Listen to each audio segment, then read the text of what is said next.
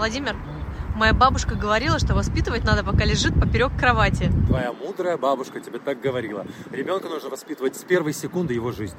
Своим примером, энергетикой, любовью, всему научить.